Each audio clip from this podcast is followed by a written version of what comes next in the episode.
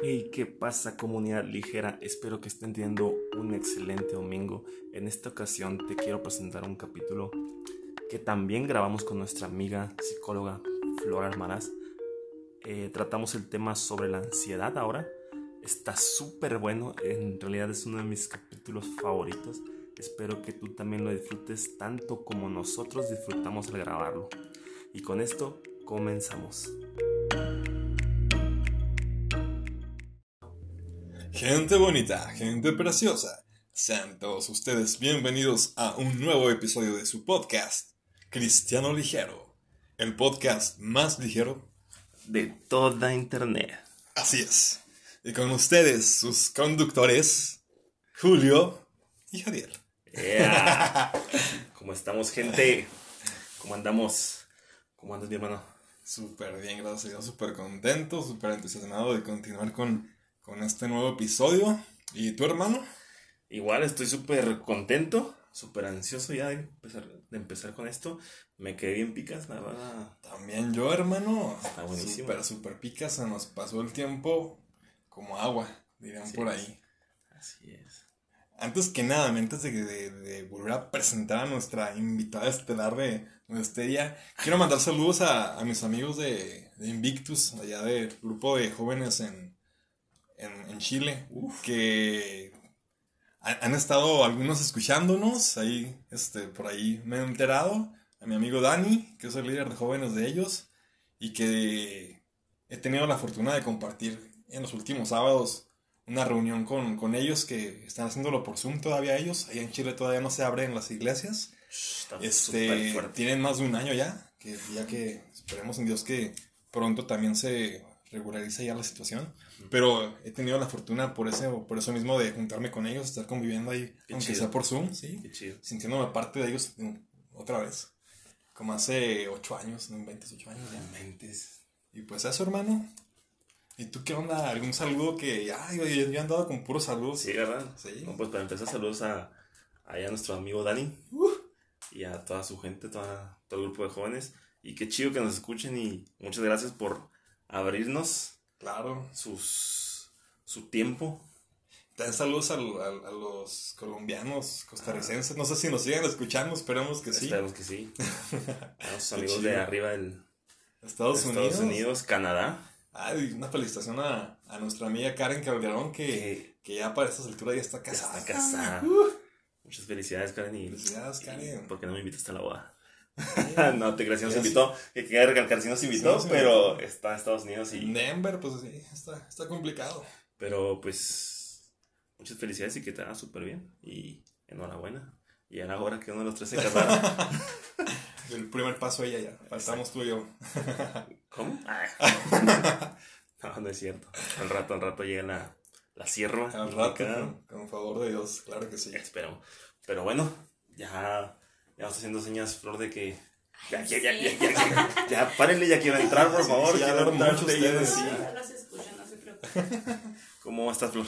¿Cómo andas? Muy bien, muy bien, gracias a Dios. Aquí muy contenta de estar con ustedes. Excelente, excelente. Em, la vez pasada tratamos el tema de la depresión, que nos tomamos todo el capítulo, lo extendimos todo el capítulo porque estuvo demasiado interesante. La verdad, yo no quería que se cortara el capítulo, Sí. yo quería que fluyera otras dos horas, pero pues así es esto. Sí, de plano porque nomás nos da una hora de grabación, Sí, ¿sí no? Ahí luego nos hubiéramos aventado dos horas exactamente. seguidas. No, se nos dormía el auditorio, no. No creo. No lo creo, ¿no? En eso espero. Ajá. Eh, pero bueno, ahorita nosotros lo queremos, lo que queremos entrar un poquito de lleno es hablar ahora sobre la ansiedad, que es algo, son algo diferente, bueno, son muy diferentes, ¿no? O tú puedes decir que son similares. Son muy diferentes, pero van muy de la mano. Muchas personas que sufren tras- trastornos de depresión también es con ansiedad. Ok. O a- a veces te diagnostican depresión con ansiedad y hay veces que es pura depresión y hay veces que es pura ansiedad. Ok. Comentaba con Jadiel sobre mm, precisamente esto, que hay personas que sufren de depresión y hay personas que sufren de ansiedad y la confunden con depresión. Así es. Entonces, la depresión se identifica principalmente por un estado de ánimo triste, así, Así de resumido. Tal cual. Es una tristeza muy profunda. Ok. Y en la ansiedad puedes no sentirte triste.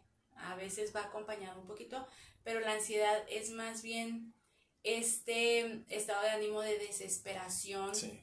como de angustia, de preocupación que te altera un poco. Entonces, sí es eh, muy compatible con la depresión, pero no son lo mismo, son totalmente diferentes y se pueden tener juntos o por separado. Eso está bien brutal que puedan coexistir. Sí, porque imagínate si de por sí la depresión es, es fuerte, la ansiedad es fuerte, ahora juntos, pues la gente se nos vuelve loca de verdad. Y, y sí cuando a personas las diagnostican con depresión y ansiedad, sí hay que estar pues constantemente monitoreando a este tipo de personas para checar pues que en, una, en uno de los ataques de ansiedad no, no vayan a cometer alguna locura. Y retomando el tema de, del podcast pasado, Ajá. Muchas personas que están con depresión y a veces la ansiedad es la que los lleva a tomar una decisión pues tal vez errónea o tal vez muy no muy conveniente para la persona. Y comentábamos sobre el suicidio de las personas con depresión y en ocasiones una persona que sufre depresión y aparte tiene este trastorno de ansiedad llega a tomar la decisión de quitarse la vida por esta ansiedad Sí. que lo está presionando. Ahora, ¿qué es precisamente esta ansiedad? Pues es esta desesperación que la gente llega a sentir que los principales síntomas pues llegan a ser desde físicos, les da taquicardia, batallan para Ah. respirar, este, sienten presión en el pecho y psicológicos que se sienten desesperados, se sienten preocupados y pues vaya la palabra ansiosos, eh, se sienten como que con esta inquietud eh, de mucha, mucha desesperación interna. No sé si, Ok. si ustedes hayan pasado por algún momento así. Eso está bien brutal. Justo le comentaba entre cortes a, a Flor que yo siempre pensé que cuando estuve en secundaria, por ahí de primer año, si no mal recuerdo, yo siempre pensé que, que sufrí un, un momento de, de depresión por, por varias circunstancias ahí de, de la escuela. Yo creo que también el cambio de, de etapa me pegó. Pero yo siempre dije, no, yo en esa etapa yo me deprimí. Pero ahorita comentando con Flor y viendo así los síntomas principales que describió, dije, no, no inventes. Yo, yo tuve un cuadro de ansiedad cuando estaba en, en secundaria y este, y no, no tenía idea que era ansiedad, nada me sentía mal, este, pues, muy ansioso, valga la redundancia, con taquicardias, no podía dormir, eh, no sabía ni qué hacer, no sabía ni dónde meterme, eh, pues sí, era así, de, de plano, en esa etapa no, no sabía ni, ni qué onda con, con mi vida y, me acuerdo que pues no fue, no fue fácil, gracias a Dios que no fue una temporada tan larga, pero mi, mamá se desesperaba mucho en ese entonces, yo creo que tampoco lo consideró tan, tan fuerte, tan grave, a lo mejor también por lo mismo, ventaneando otra vez el tema de, dentro del cristianismo, a lo mejor no se prestó a ver más allá, a lo mejor dijo, no, pues estás muy bien, eres, eres cristiano, hijo, o lo que sea, pero como que de primera intención no le dio la, la importancia y no, no, lo, no se percató de que podía ser un cuadro de, de ansiedad severo de pronto, y gracias a Dios que, que pasó rápido y creo que, que eso lo superé con... Ni siquiera supe si, eran, si fue eso lo, lo que me lo quitó, pero me acuerdo que me dieron un tratamiento de unas pastillas, era, era herbolario el tratamiento, todo el rollo que para relajarme.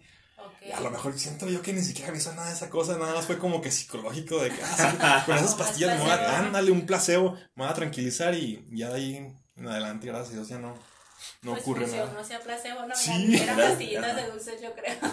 M&M's. como- Eran M&M's. Y ya dijo Cadiel, ah, pues sí, esto sí funciona. Eso ¿Y qué crees que te causó esa mm, etapa de ansiedad? Eh, como les, les decía, yo creo que, que fue combinación de varios factores.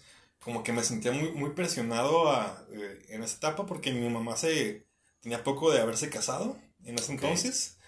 Eh, acababa de nacer mi primer hermano ya en ese entonces. Sí, creo que sí fue en la, en la época. Por ahí, este. Y como que en las clases de pronto no, no entendía unas cosas, creo que en específico en matemáticas me, me atoré un poquito en ese entonces y fue como que esas cositas que me hicieron... Todo se fue. Ajá, me hicieron estallar y ya no sentir seguridad, ya no podía hacer tareas, ah, también eso, me sentí bien bloqueado, no podía con las tareas, no podía solo. Y me, me encerré así en mí mismo y, y la taquicardia sentía que me iba a explotar el corazón, pero yo creo que eso fue lo que me detonó, fue el, el cambio de etapa eh, de, a, a pubertad, eh, el que mi mamá se acababa de, de, volver a casar después de que mi papá falleció. Y creo que mi, mi primer hermano ya de, de, este nuevo matrimonio de mi mamá ya estaba, ya estaba, ya, ya había nacido. Y todo eso, como que ¡pum! Explotó. Okay. Exploté, ¿no? sí. sí pues y es que sí, tú también. No, yo también me he explotado, o sea, yo, yo te entiendo. No, y es que justo hablamos de eso, de cómo ahorita la vida es como muy acelerada, muy rápida, y nos lleva precisamente a, a, eso. Y creo que uno de los factores principales que puede causar ansiedad es precisamente esos cambios o esa capacidad que tenemos para adaptarnos y que muchas veces no logramos lograr esa adaptación. Okay, yeah. Y en lo que tú comentas, Javier, pues es mucho, eh, era adaptarte a una nueva escuela, adaptarte uh -huh. a una nueva pareja de tu mamá, adaptarte a un nuevo hermano, uh -huh. adaptarte, eras hijo único, entonces sí. de repente la atención ya va para otra persona. Era un proceso de adaptación muy grande de muchas cosas. Entonces eso te iba a provocar la ansiedad y luego lo que comentas de las tareas y todo, o sea, súmale que no te sentías capaz, a lo sí. mejor te afectó en, en el autoestima, sí, en la claro. tu seguridad. Todo eso. Y todo eso detonó. Y precisamente creo que esas son de las principales causas de, de la ansiedad.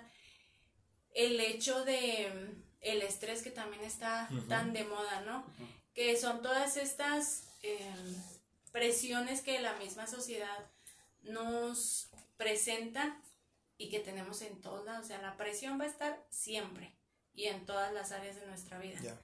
Y pues decíamos de, tenemos presión en la iglesia nosotros como cristianos. ¿Por qué? Porque si estamos en algún cargo, eres músico, oh, sí. eres pastor, eres maestro, eh, siempre te van a pedir que te vistas bien, que te yeah. conduzcas bien, que hables uh -huh. bien este, que todo en tu vida personal esté bien, en tu familia, en tu pareja, con tus hijos, o sea, tienes que ser un ejemplo y te lo exige la iglesia, o sea, no la iglesia en sí, en los pastores, sino la iglesia, la sociedad, la sociedad que está dentro dentro. de sí, sí, sí. Entonces somos muy buenos jueces en todos los Ay. ámbitos. Entonces exigimos que una persona con algún cargo sea perfecto. Y si comete algún error, pues es ya. como que no, o sea, no puedes cometer algún error. Entonces hay, hay presión en la iglesia, aunque no parezca. Sí. Hasta de tu forma de vestir, hasta eh, el que las cosas salgan bien, hay presión. Luego nos vamos con la familia y hay presión en la familia. O sea, de que si eres el padre de familia, pues tienes que cumplir con cierto estándar para tu esposa, para tus hijos, para tus padres de que si este, tienes un trabajo tal, porque no tienes uno mejor, de que si estudiaste, si no estudiaste, de que si no estás trabajando, que si no consigues empleo, o sea, es mucha la parte de que como familia te exige y nosotros no nos exigimos.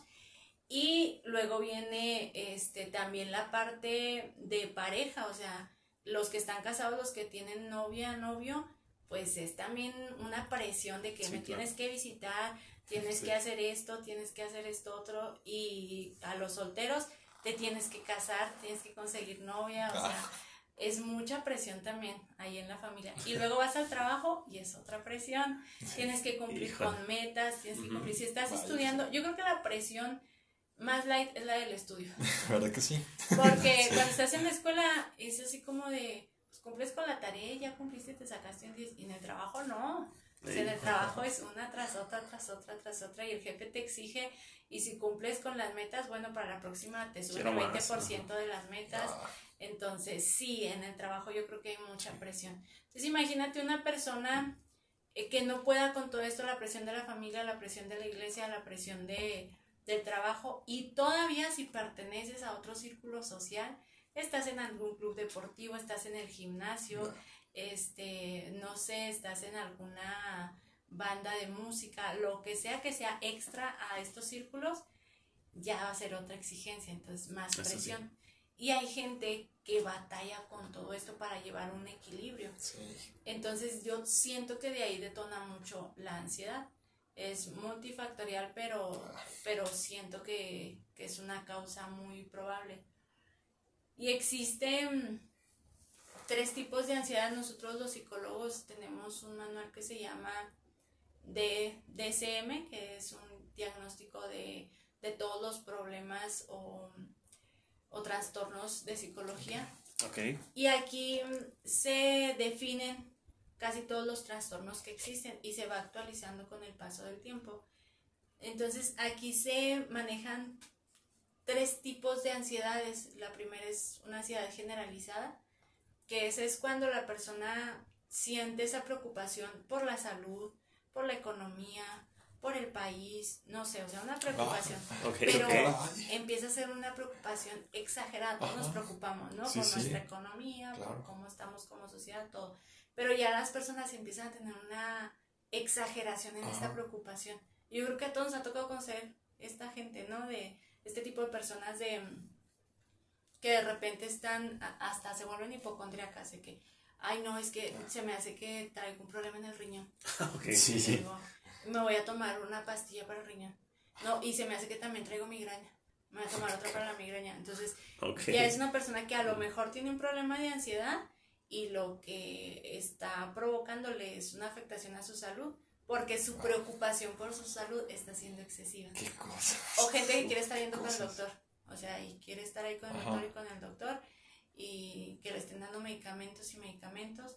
Hay personas en cuestión, este, no sé, familiar, madres sobreprotectoras que les da tanta ansiedad el hecho de que sus hijos no saben a golpear, que se casen con una buena mujer, que, que en la escuela les vaya bien, que no sé qué. Entonces es, es ya un pensamiento muy obsesivo que tienen sobre algo, algo normal que tú te preocuparías en la vida, pero que ellos lo exageran.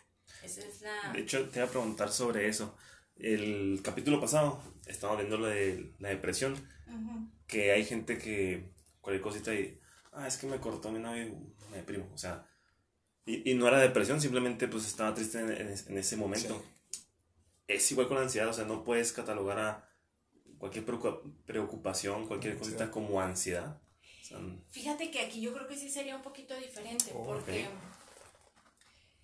Cuando tú te preocupas por algo, no sé, tienes un evento, ¿no? Y eres el organizador de ese evento, Sí. obviamente vas a andar estresado, pero no va a ser exagerado.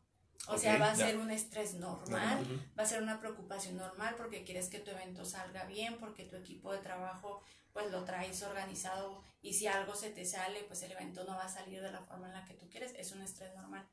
Pero si viéramos que tú estás eh, estresado en exageración a modo de que te desmayas, te empieza a dar taquicardia, ya tienes ansiedad, ¿sí me explico? O sea, la ansiedad sí se distingue porque eh, por lo general se presentan síntomas físicos. Pero, o sea. Ya, ya es hasta esos tipos de síntomas, la taquicardia y todo eso, que, que ya se puede decir que tiene ansiedad. Sí, Por ejemplo, tengo una duda. Es que yo siempre, yo, yo, según yo, a las personas que observo que están todo el rato así con la manita pegándole, pegándole, digo, esas, esas personas son ansiosas, ¿no? muchas veces sí, muchas veces como que están reflejando su ansiedad o eh, la mayoría de las veces con ese tipo de personas yo los veo como más intolerantes, o sea, Ok. como Ok. de, de no, no saben esperar, no sé si has visto, también están sentados o esperando y lo están Con el pie así, piecito. con todo lo que da moviendo. con el piecito. Es como que gente que por lo general anda muy acelerada. Ok. Ok. Entonces como que ya que se acabe esto, ya, me quiero ir. Más bien es como falta de tolerancia ahí en esa parte. Ah, Porque bueno, si bueno. la ansiedad es como que algo que rebasa los límites normales. Ya, ya. Ok. Entonces, te digo, puedes estar preocupado y puedes estar preocupado por algo, pero si ya te está rebasando, si ya empiezas con una preocupación excesiva, nada más estás pensando en eso, dándole vueltas, te preocupas, te preocupas, te preocupas, entonces ya es ansiedad, ya es eh, que yo creo que la podemos catalogar como ansiedad. Ok.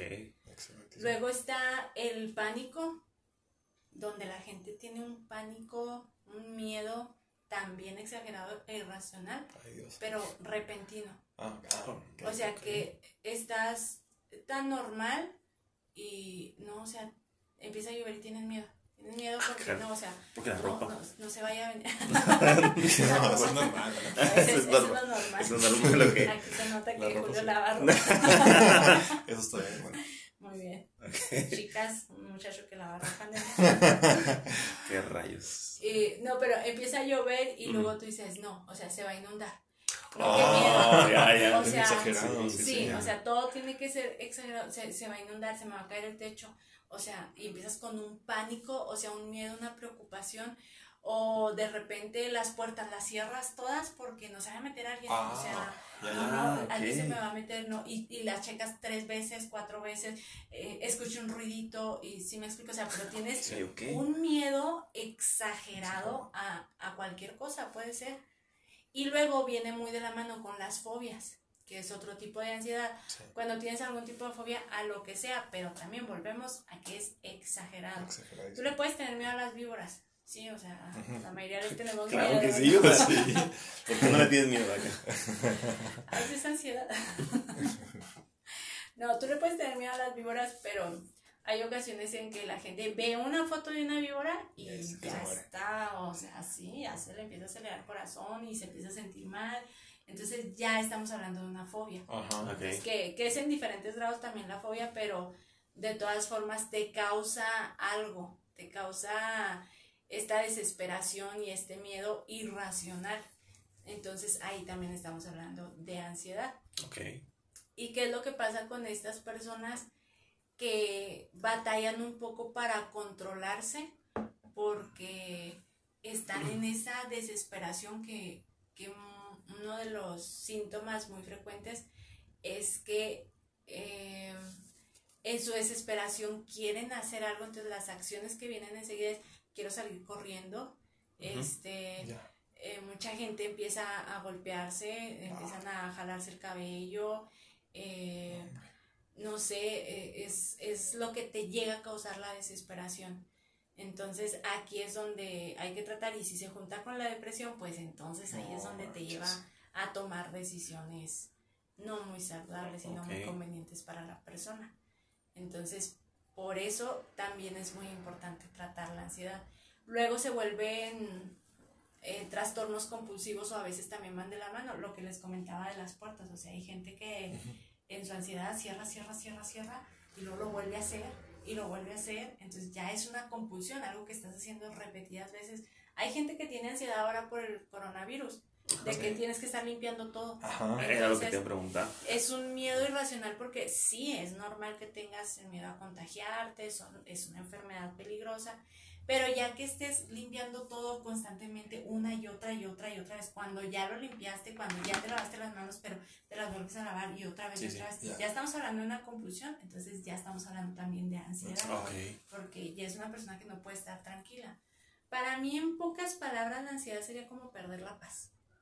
Oh, Como, como de mm, no estás tranquilo. O sea, vengo de una familia donde mis papás siempre han tenido una calma para hacer las cosas. O sea, en todas las cuestiones, por ejemplo, mi hermano y yo rara vez llegábamos tarde, pero mi mamá no era de las que estaba pegada en la ventana, ni marcando, no, Claro. ni nada. O sea, ellos siempre nos transmitieron mucha paz y mucha tranquilidad y sobre todo mucha confianza en Dios. Es así de, yo confío en Dios en que mi hijo no esté haciendo nada malo y que va a llegar a casa sano y salvo. O sea, no tengo por qué preocuparme. Entonces, de repente, si, si yo me empezaba a sentir con algo de ansiedad, pues era como de, ¿por qué? O sea, si, si no fue lo que aprendí en casa. Entonces, como que por eso lo identifico así con la pérdida de la paz, porque eh, muchas veces lo normal es que tú estés tranquilo, preocupado cuando se requiere y punto. Sí, mi papá siempre eh, tenía una frase que decía, eh, no te preocupes, si lo que te está pasando tiene solución, tiene solución. Y si no tiene solución, Cierto. pues no tiene solución, ¿para qué le buscas Sí, más? muy cierto. Y a mí se me hace así como que, ay, qué fácil lo dice, o así sea, fácil. porque pues no es tan fácil, no es tan sencillo. Pero, o sea, en cierta forma tenía razón, porque si tiene solución, pues hay que buscársela. Y si no tiene, ¿para qué le estás buscando algo que ya no tiene solución? Entonces mi papá decía, no, no estés preocupado, no estés, eh, no te estreses por algo que puedes resolver o que no puedes resolver. Punto, o sea, así de sencillo. Pero cuando lo estás pasando, pues no sí, no, ahí no lo ves igual. No, ahí sí no lo ves tan, tan, ah, sí, sí tienes solución, no tienes solución, pues no. Pero sí es, es como una forma en la que mi papá veía esto y les, les repito, por eso yo lo identifico mucho con eso, la, la pérdida de la paz, porque creo que en Dios todos deberíamos de sentir esa paz y esa tranquilidad. Y volvemos a lo mismo del capítulo anterior de mm, Dios puede ayudarte para que tú dejes de sentir esa ansiedad. Y recuerdo mucho una canción que dice, deja, echa toda tu ansiedad sobre, él, pues Él cuida de ti. y es, verdad, Él es mi paz, precisamente. Entonces, es totalmente real porque cuando nosotros depositamos nuestra ansiedad, nuestra preocupación, cualquiera que sea, en las manos de Dios, Él la puede quitar. El punto es ese de nuevo, que nosotros le entreguemos esa parte y tengamos esa paz y esa tranquilidad en Dios y descansar en Dios, o sea, descansar en Dios para que podamos ser libres y, y juntando un poquito estos temas de la depresión y la ansiedad, todavía se me hace como que, al menos para mí, más fácil eh, entregarle la ansiedad a Dios. Porque siento yo que tal vez si tienes una preocupación es como de ponerlo en oración, tratar de tranquilizarte. Sí, claro. Y la depresión, pues por lo general trae una historia, trae algún contexto eh, de algún suceso que, que, viviste o que estás viviendo. Entonces, pues a veces es difícil desprenderte de eso.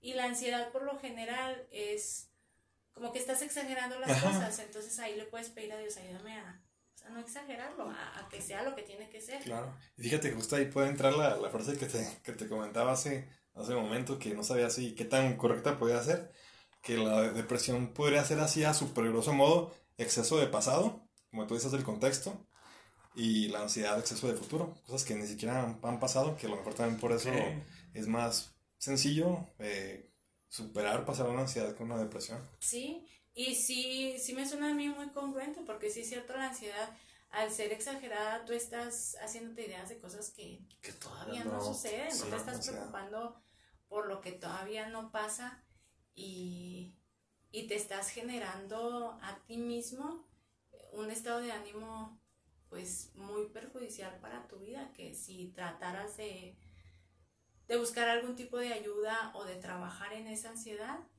pues no, no tiene por qué ser necesario. Y la depresión no que sea necesaria, pero te digo, tiene un trasfondo que a lo mejor es difícil. Es más difícil, sí, claro. Y en cuestión a la ansiedad, ¿cómo le hacemos si sabemos que una persona está pasando por una etapa de ansiedad, por una crisis? Por lo general dan crisis a las personas. Sí y es un poco complicado controlar porque si es, quiero salir corriendo, quiero llorar, por eso se me hace que se confunde, yo digo, con la depresión. Porque es tanto tu desesperación que quieres llorar, pero no es porque te sientas triste, no es que sientas deseos de, o, pensamientos de, ay, no valgo nada, o sea, no, simplemente en tu desesperación lloras. Este, y hay algunos ejercicios también para la ansiedad que mm, al momento de buscar ayuda te los pueden recomendar o incluso si los googlean pueden encontrar muchos ejercicios. Y nosotros al estar cerca de una persona con ansiedad es tratar de calmarla pero no de cálmate todo está bien o sea no. Tratar de estar con esa persona y tratar de a ver tranquila yo siempre a la mayoría de las personas les recomiendo en todo la respiración profunda. Respira profundo porque porque si tienes tu sistema acelerado, pues lo que te lo va a desacelerar es una respiración profunda, inhala, exhala. Ah. Suena como muy trillado, pero yo creo pero que funciona no, demasiado. Por lo que también comentábamos del la taquicardia incluso hasta con eso te ayuda. Exacto. sí, sí, o sea, porque es desacelerar un poquito a tu organismo. Entonces es ayudar a la persona a respirar, no tacharlo como loco, porque si mucha gente es de, híjole, me siento ansiosa, pero no le puedo decir a nadie porque van a decir que estoy loco, o sea, por, por estas ganas que tengo, este, esta desesperación. Y te digo, siempre se manifiesta en el área física porque la gente a veces hasta se traba, o sea, de que se pone tensa y llegan a pasar por por crisis tan fuertes que cuando pasa el, el momento de la crisis de ansiedad, o sea, se relajan y todos adoloridos y todos este, Ya, ya. llenos de bolas de, del estrés, qué estrés. donde llevaste a tu cuerpo pues a un límite de, de la preocupación. Entonces, es acompañar a esa persona en ese momento. A mí me tocó estar pasando eh, por esta etapa que les comentaba de, de depresión, junto con un poco de ansiedad. A mí no se me detonó tanto la ansiedad. Ok. Ok. Y tenía dos eh, grandes amigas que estaban pasando justo por la etapa de ansiedad, ambas. Entonces, mm, a mí me ayudaba mucho el hablar con alguna de ellas en, en algún momento que sentía que estaba pasando por la crisis de ansiedad o depresión. Le hablaba y era muy padre porque yo sabía que ella me entendía lo que yo estaba pasando. Ok, Y a ver, tranquilízate, ¿qué está pasando? Entonces, ¿qué es lo que tratábamos de hacer? Tanto yo cuando hablaba con ellas como ellas conmigo, es, a ver, vamos a racionalizar las cosas. Sí. Entonces, a ver, vamos a ver qué te está preocupando, tal cosa. ¿Por qué? Por esto. ¿Y qué puede pasar? Esto. Ok. Y entonces vamos a, a aterrizar las cosas y vamos a hacerlo racional para que veas que tu ansiedad no está, no está justificada. Entonces, esto es algo que podemos nosotros hacer con las personas de llevarlos y Sí. Como les mencionaba mi papá, o sea, llevarlos a la solución. Ya. Ya. ¿qué te está estresando? Ay, pues no sé que no me han pagado. ¿Por qué? Eh, pues porque mi tarjeta está bloqueada. Ay, ¿qué tienes que hacer? Pues ir al banco para desbloquearla. Ok, vamos Ven. al banco, la desbloqueamos y punto. Y ya, así me explico. Ya, Entonces, ya. eh, tratar de llevarlos a una solución y si está en nuestras manos poder ayudarles, oye, yo te llevo al banco, yo, yo voy y te ayudo con esto. Entonces, ahí es donde nosotros podemos entrar. La ventaja de la ansiedad es que por lo general se presenta en episodios. O sea, no es que esté todo el Todo tiempo ahí Ajá, estás. ya, no. ok. Es, es la mayoría de las veces por episodios. La desventaja es que en ocasiones llega a ser muy frecuente. Entonces ahí lo que nosotros tenemos que eh, ayudar a la persona es eh, precisamente estas técnicas de relajación, esta- estas técnicas de racionalización, Ok. eh, entonces, si, si sabemos que una persona está pasando por etapas de ansiedad, pues esta es la forma en la que podemos ayudar. Igual existen ansiolíticos, antidepresivos, también mucho medicamento. Yo siempre recomiendo que el medicamento sea la última La opción, última opción. pero si es necesaria, pues hay que acudir. Adelante. Y volviendo al, al tema del cristianismo, no sé qué piensen ustedes o qué han escuchado acerca de los medicamentos psiquiátricos y el cristianismo. Caramba, pues yo no he escuchado tanto, o sea, nada más como que a voces de que sé que todavía muchos lo, lo ven como que mal, como que hay este, lo ven como la droga ya, no sé, Sí, o sea, sí, sí, sí. Ajá. sí, lo, lo ven a- así.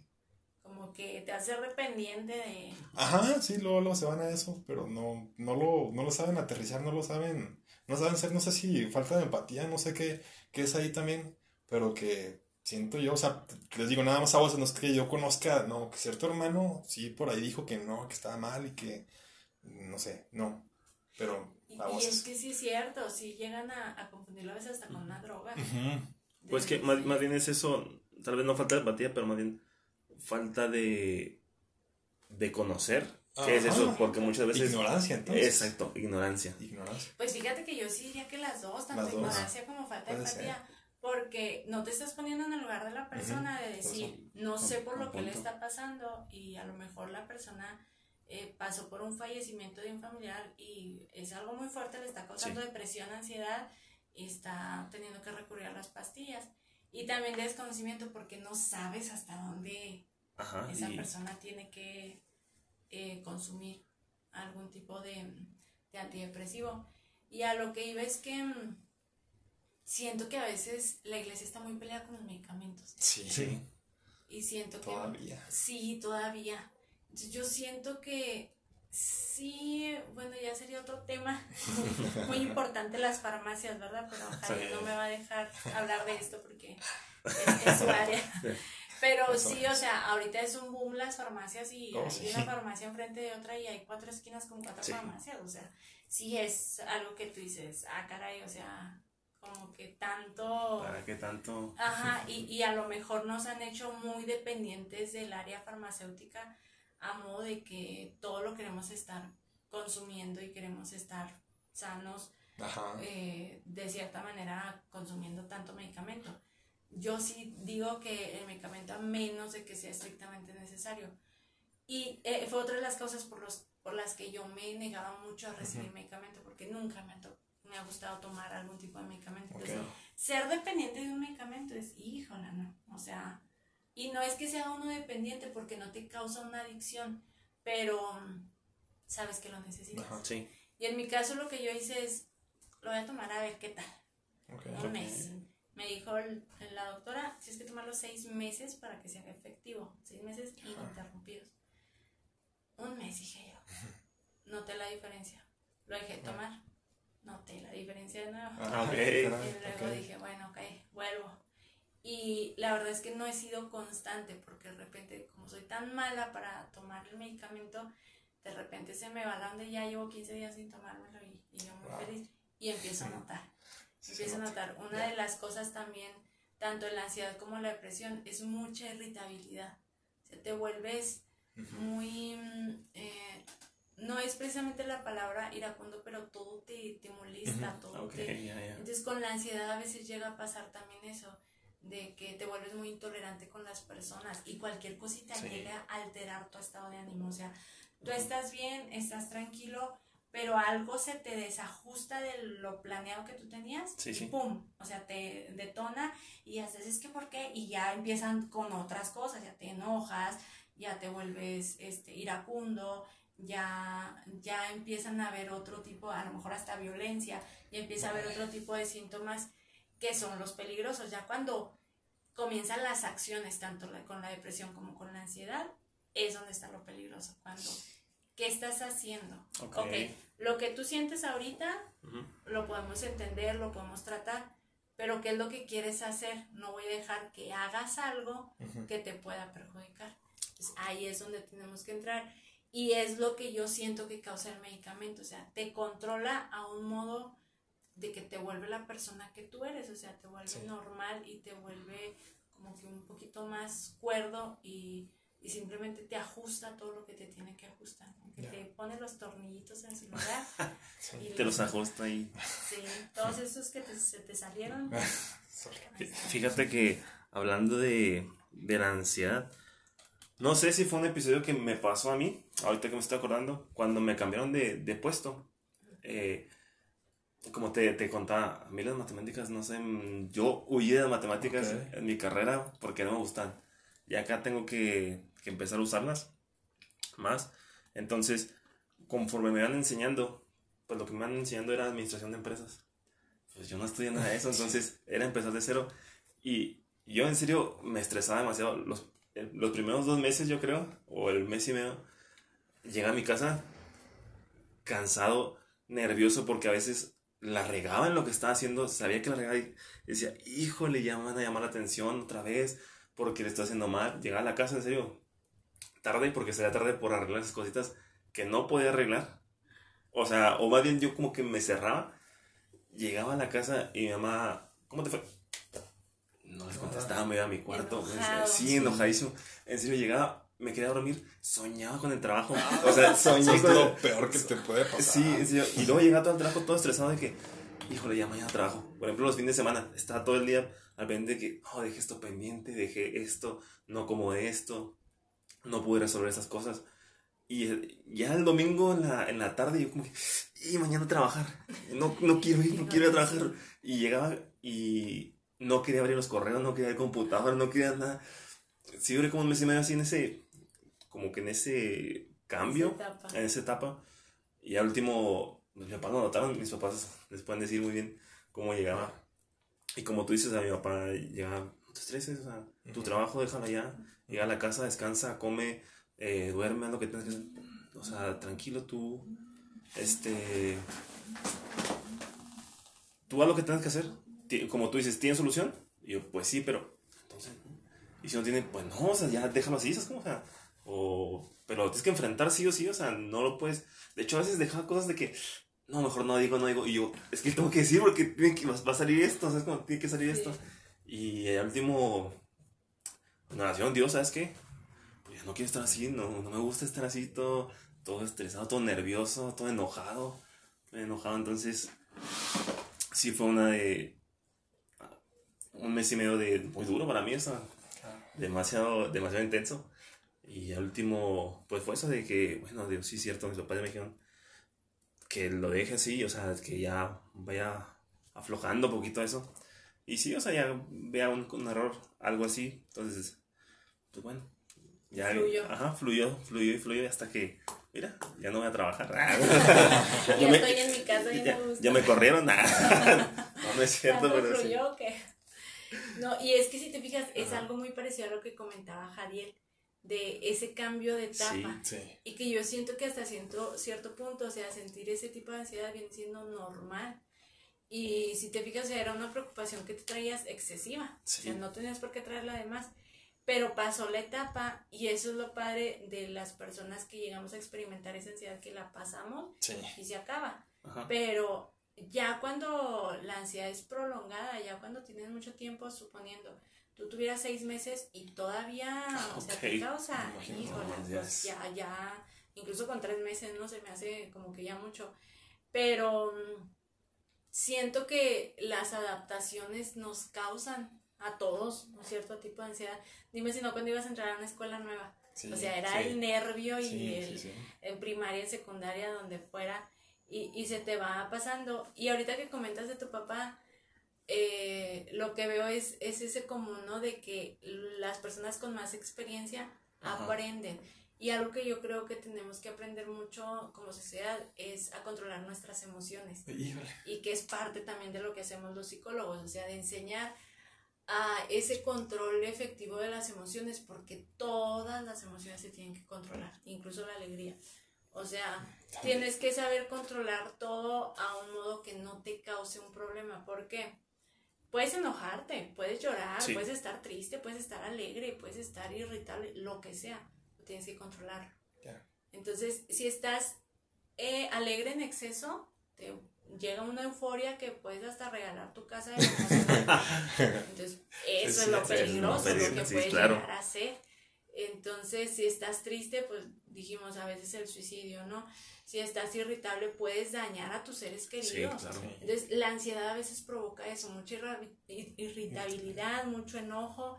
Entonces, qué triste porque sí he conocido así muchos casos, por ejemplo, de mujeres, ¿no? Que son golpeadas por sus maridos y llega un punto en el que se van a trabajar y ellas están felices en su trabajo. Llegan a la casa y esa ansiedad Sí. regresa. Entonces, ya llega un punto en que, no sé, una, una mujer golpeada supera esa etapa, supera todo, pero el hecho de escuchar una voz parecida, ay, o Oh, sea, qué les feo. mueve todo, ¿sí me Me explico? imagino. Porque son recuerdos que te traen a la Ajá. ansiedad que estuviste pasando en algún momento. Y, y son múltiples factores que pudiéramos mencionar también. Pero yo creo que, que es precisamente eso, el hecho de adaptarnos y el hecho de encontrar esa paz que necesitamos en medio de la circunstancia que estemos atravesando ya sea este un nuevo trabajo, un nuevo puesto, el, el ritmo normal de la vida. Y yo siento que todos deberíamos de tener como que ese espacio que a lo mejor nos ayudaría mucho, un tiempo donde te des tiempo para ti, para Sí. ti como persona, que te relaje, que te haga sentir bien, algo que te guste todos tenemos gustos totalmente diferentes. Hay a quienes les gusta pescar, hay a quienes nadar, hay a quienes escuchar música, hay incluso a quienes el metal los relaja. O sea, todos somos bien metal? diferentes. El, el metal de música. Ah, de tocar el, el oro o algo así. ah, qué chido. ¿no? O sea, la música metalera. Hay a quienes el rock, hay a quienes pintar, es- este, tocar algún instrumento, infinidad de cosas que puedes hacer. Pero muchas veces, como estamos tan envueltos en, en este ritmo de vida, no nos damos ese tiempo. Sí, cierto. Entonces es así de, ahí tengo mi guitarra colgada, quién sé cuánto tiempo, ahí tengo este, mi música guardada y no la escucho porque en trabajo no puedo escuchar esa música. tengo mi bicicleta y nada más estacionada. Ay, arrumbada. Este, o la uso como perchero. tengo mi caminadora. Lo que te guste hacer, algo tiene que haber que te guste. Y esa es otra de las cosas que a mí me gusta mucho de la psicología, que a veces ayudamos mucho a las personas a descubrirse. Porque a veces te pones a pensar en ti mismo. ¿Qué te relaja? Si te pregunta alguien, ¿qué te relaja? Lo, no sé. No, nunca he visto que me relaja. Oh. ¿Qué te, ¿Qué te emociona? ¿Qué te gusta? ¿Qué te apasiona? Pues no, nada. Este, Qué ¿qué, qué te gusta hacer? ¿Qué disfrutas hacer? No, pues no sé. Entonces, tenemos que conocer esas cosas para que nosotros mismos podamos trabajarlas. Y cuando nosotros buscamos esa cosa que nos relaja, y aunque la hagamos por 10 minutos, por 20 minutos, ya no estamos dando un tiempo para nosotros en el que a veces hasta descargamos. Eh, los que hacen mucho ejercicio, que van al gimnasio, es muy buena terapia, se podría Ujú. decir, porque estás descargando un chorro de estrés. Hay quienes en el box descargan toda su furia, o sea, realmente se imaginan al jefe que ahí en el costal y, y sacan todo. Y el chiste es eso, o sea, que hagas que fluya Ajá. todo lo que traes, todo el cansancio, todo el estrés, todo este, los malos momentos que tuviste en la semana, o sea, de alguna manera sácalos hablando, este, escribiendo, eh, lo que tú encuentres que sea efectivo para ti. Entonces siento yo que eso es muy bueno, que te puede ayudar a encontrar esa paz y Sí. obviamente descansar en Dios, ¿verdad? Pero, Claro. Claro. pero sí buscar también alguna otra alternativa Siempre.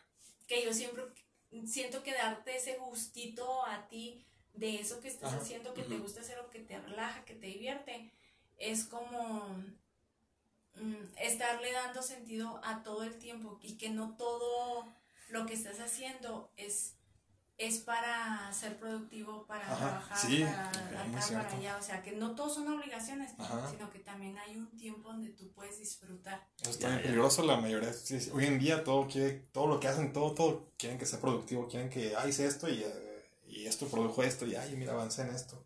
Y es cierto también, este, hablando dentro de nuestro ámbito cristiano, es como que no debería estar peleada una cosa con la otra, o sea, como bien lo mencionabas, que en general necesitamos dar nuestro espacio de algún gustito, algo que nos relaje, que nos guste, porque generalmente siento que dentro del cristianismo luego, luego te dicen, no, pues ponte a orar, ponte a leer la Sí. Biblia. Es parte de, sí, Sí. pero Sí, también, claro. también lo otro es complementario, ¿no? Exacto, sí, sí, sí. Y es que es lo que les mencionaba, que son muchas áreas en nuestra vida. Siento que somos Muchísimas, un complemento de, de muchas cosas.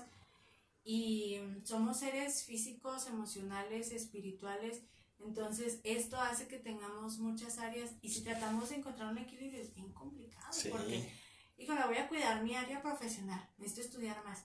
Pero necesito también cuidar mi área económica. Entonces, no puedo estudiar tanto porque no puedo pagarla Ajá. pero necesito también mi área familiar este o social entonces tampoco puedo cuidar a mis papás tanto si estudios y, y lo necesito mi área espiritual entonces tampoco qué hago o estudio o en la iglesia o qué y lo del área física o sea tampoco me puedo dejar engordar así nada más porque sí. Ah, no. Y luego- ¿O no? ¿O no? y luego el área, el área emocional, este, donde tienes que trabajar también con tu Ajá. control de emociones. Entonces son tantas áreas que, que ya uno se vuelve loco de que, híjola, o gano más dinero, o le doy tiempo a la familia, o Sí. me voy en la iglesia. Entonces, eh, todo eso nos consume y todo está en lograr un equilibrio en todo eso que Así somos es. Soy hijo, soy empleado, soy papá, soy este maestro, em, soy em, atlético, eh, no sé, o sea, soy muchas Sí, sí. cosas en una sola persona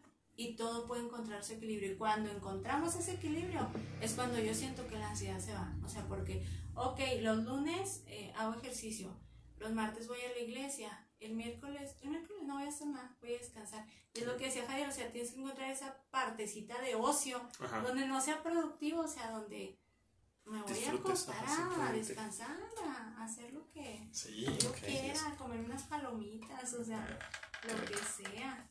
Entonces sí siento que, que en eso radica, siento yo, mucho tu ansiedad cuando tratas de encontrar todo ese equilibrio, pero no te sabes organizar y le das mucho tiempo a algo que no se ve. Entonces yo siento que si repartes bien tu tiempo, te vas a También. hacer muy bien en todo. Es. Entonces todo es eso, administración, mira, tú que andas estudiando administración, pues ahora de tiempo. Ahora sí de tiempo, ¿verdad? Ahora sí de Tiempo. tiempo donde tú, tú puedas canalizar todo a donde va, puedas distribuir todo, donde, eh, eh, ponerlo en el lugar en donde debe estar Sí, claro. y punto. Qué, qué liberador esto, en serio. Qué, qué liberador, en serio. Ya está Julio pensando que va a estudiar. Sí, ahorita ya. ¿Qué me voy a hacer? ¿Cuál estudiar? Voy por mis palomitas ahorita. No, y luego volviendo al tema lo que decía Jadir, Ajá. oye, de sí es cierto, como cristianos siempre te dicen, tienes tiempo, ponte a orar, Ah, sí. la Biblia. Claro. Sí, sí. Y, y, y sí, o sea, es muy buena, que Claro. sí tiene una vida espiritual, pero Claro. no sé si han conocido también esas personas que ya se vuelven religiosos, no cristianos. Uf, Eso es peligroso. O sea, Ay. sí, es muy ay, peligroso. Peligrosísimo. Porque empiezan a leer mucho, a leer, a leer la Biblia, la Biblia, libros y libros y libros y libros. Entonces, ya con el dedo este, te, te señalan y te apuntan, es que tú no estás como dice la Biblia, es que tú, porque ya empieza la religiosidad y se vuelven bien fariseos donde, donde ya empieza como que eso de, no, es mal que juegues al PlayStation, no, es, es Que no vayas al cine. sí, es mal que vayas Lo al que cine. Es que, es, que es un momento de ocio, no le debes dar tiempo al ocio. No, este, no es a correr porque eso es vanidad. Entonces, o sea, entonces, si se fijan, todos los excesos son malos y el Sí. exceso de una, no de una búsqueda de Dios, sino el exceso de querer llenar esa área espiritual y de dedicarle todo tu tiempo a esa área, está mal. Entonces, por eso es el equilibrio, porque tampoco te puedes decir, si todo en tu vida es Dios, ah, qué bueno, pero ¿de qué vas a comer? ¿De qué vas a vivir? Sí, Dios suple, sí, claro. Dios provee y todo, pero también tienes que trabajar, aún en el área de Dios tienes que trabajar, sí, aún en la iglesia, aún en muchas cosas. Entonces, si no buscas ese equilibrio, tronaste y yo insisto en que de ahí viene nuestra ansiedad. De que no encuentras ese equilibrio y te tonas. Sh, Tremendo. Ya sé. ¿Quieren ir concluyendo antes de que nos coma el tiempo? Sí, ¿verdad? Conclusión, más bien sería para, para quien nos esté escuchando y tal vez presenta o notaste a lo mejor que tienes un- algunos síntomas de ansiedad, depresión. Eh, ¿Qué le podemos recomendar, Flower, a esas Que personas? un psicólogo urgentemente. Ok, No, que, que trate de, de hacer ese autoanálisis para ver si realmente cumple con algunos de los requisitos. Y si sí cumple, si nota que tiene algún síntoma de depresión, algún síntoma de ansiedad, pues que trate de pedir ayuda. Lo primero está en reconocerlo. Es una parte muy complicada, pero una vez que lo reconocemos, ok, voy a ver con quién puedo pedir ayuda de preferencia un profesional, un psicólogo, un psiquiatra. Si no se puede, puedes recurrir a, a tu amigo de más confianza, a alguien que sabes que te va a dar un buen consejo. Sí, claro, no sobre busques todo. esa amiga que si tú le dices, ay, terminé con mi novio, ay, es un patán, y bueno, para nada, o sea, no.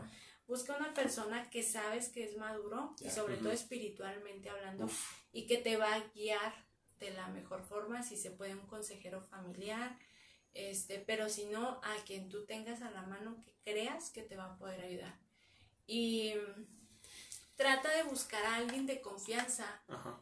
que tú sepas y que digas, esta persona yo le puedo hablar en un momento de depresión o de ansiedad. Sí. Y que no te va a juzgar de loco, y que no te va a decir, Ok. ay, estás hablándome otra vez. No, o sea, que te va a escuchar, que te va a orientar y que te va a saber decir este, lo que debes actuar, lo que hacemos ahorita, racionalizar. Entonces, te va a escuchar y te va a decir, tranquilo. Entonces trata de buscar a esta persona y cada que tengas un episodio, un momento así, márcale, háblale. Sí. Pero siempre buscar algún tipo de ayuda y sobre todo, sobre todas las cosas, refugiarnos en Dios. Si nosotros Así le entregamos esa es. parte a Dios, se va a ir todo. El punto es que le entreguemos y le abramos todo el corazón a Dios, toda esa parte. Y pues Dios por algo también puso, él mismo dijo que él puso pastores, evangelistas, maestros.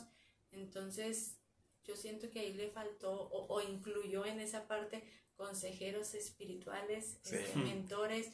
eh, los, los, los puso Dios por algún propósito. Sí, claro. Y él dice pastores y creo que el pastor cumple con esa parte consejero que te puede guiar. Ve Sí. con tu pastor y tu pastor, este, siendo un hombre sabio, te sabrá guiar, te sabrá eh, explicar e instruir para que pues te conduzcas de la mejor manera. Si es que no quieres ir a psicólogo, si es que no quieres recibir algún tipo de ayuda de otra persona, pues creo que la persona correcta sería el pastor. Qué bueno. Y, y sobre todo si hay gente que dice, bueno, yo sí quiero un psicólogo, pero no sé cómo acercarme a uno o no conozco alguno, tal vez pues en nuestra página de Facebook eh, estamos como Cristiano Ligero Podcast. Cristiano Ligero Podcast. Eh, nosotros conocemos a alguna gente y nos mandas un, un inbox, un mensaje privado y te podemos acercar. Si tal vez no quieres contar eh, con nosotros, pues te podemos acercar a alguien profesional. Así es. Yo quiero dar un plus aquí, sé que nadie lo dijo, pero bueno, esto es a, a título personal. Dale. Yo quiero eh, recomendar en específico que sea un psicólogo cristiano. Es que es, es, que es bien importante es esa, esa combinación eh, entre lo espiritual y, y lo, lo, que han estudiado, todo lo, todos los conocimientos que han adquirido en, en su carrera y en su experiencia al, al, tratar pacientes. Todo esto funciona a la perfección. Al menos yo, a título personal, sí, 100% recomendaría a alguien cristiano. Sí, claro. Y fíjate que, que ahora que lo mencionas, Jadiel, a mí se me hace bien importante esa parte porque un psicólogo eh, que no es cristiano te va a recomendar muchas cosas como, ah, pues sí, este, descarga toda tu ansiedad teniendo sexo. Wow. O sea, Ok, y es sí, así como cierto. de cosas que tú sabes que son este, en contra de la Biblia y, y muchos, por irme a un ejemplo muy, muy fácil, ¿no? Y muy común, pero así te van a, a dar otro tipo de casos. Ahora, algo que yo hago siempre cuando he tenido pacientes es, yo los pongo en las manos de Dios primero que nada. Ah, Y yo sé que yo hago mi parte como ser humano, pero Dios hace la suya. Y creo que cuando juntamos esas dos partes, mm, o sea, machinzote. va a ser eh, más efectivo porque tal vez yo con mi conocimiento le pueda brindar algunas herramientas, pero yo no puedo sanar todas las cosas que hay en esa Sí, persona, claro. yo no puedo ir más allá de lo que la misma persona quiere hacer y Dios sí. Así es. Así es. Entonces, ahí es donde yo digo que, que actúa el, el psicólogo de la mano de Dios. Excelente. Bueno, pues con esto concluimos estos dos temitas. Flor, muchas gracias por estar aquí. gracias, Flor. Muchas gracias por invitarme. Y, pues, Espero. espero que sigan este, prosperando con este proyecto. Y esperamos que nos sigas Acompañando más adelante. más adelante. Por favor Dios. Y bueno, gente, pues muchas gracias por escucharnos, por estar aquí atentos. Así como nosotros aprendimos cositas, espero que ustedes hayan aprendido cosas. Sí, estos, estos episodios son oro. Claro que sí. Eh, pues esperamos que te haya gustado. Síguenos en nuestras redes. Y pues no sé qué más, hermano. ¿Qué más? A ver, un tema que, que no tocamos al principio, yo creo que lo debimos comentar. Ya tenemos nuestra nueva imagen de, de Ah, perfil. sí. Y está, está bien padre la, la Para van que a- la- ya la- creo que ya cuando salga este ya, ya va a estar claro. ahí arriba. Y este créditos a, a nuestra amiga Zaira, Zaira Campos. Muchas gracias por la imagencita. Este, ahí la van a ver. Chequenla, denle amor a esa imagen y, y va a estar el contacto de ella por si quieren un trabajito. Eso es todo, hermano. ¿Sale? Bueno, con esto concluimos. Nos vemos a la próxima. Chao. Adiós.